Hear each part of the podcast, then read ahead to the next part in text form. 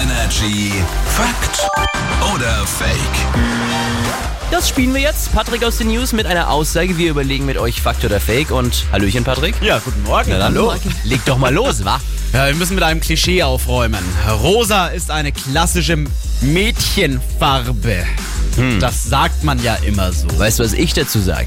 Das ist ein geschmarrier Sauplates. Das ist also. Klar ist das Geschmacki, aber wahrscheinlich kommt das aus ganz anderen Zeiten. Da hat man halt, da waren ja Frauen immer, hieß es so, sind die zarten, vielleicht ist rosa eine zarte Farbe und deswegen hat man das mal so festgelegt. Ich find's auch Bullshit. Rosa zart, blau hart. ja. Ja, so wie du das sagst, naja.